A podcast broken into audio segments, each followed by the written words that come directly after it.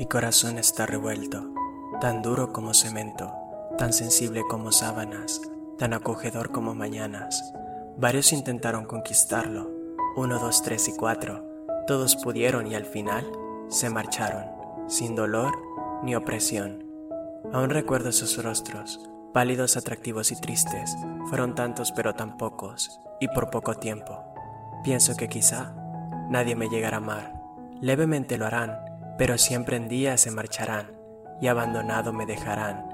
Vivo entre luces y tinieblas, entre viento y arboledas, entre papel y acuarelas, entre espada y paredes. Trazo lazos de amoríos, tan viejos como mis años de juventud. Me he convertido en pintor de siluetas que expresan con gran gratitud el amor que me expresaron y en mi corazón dejo grietas.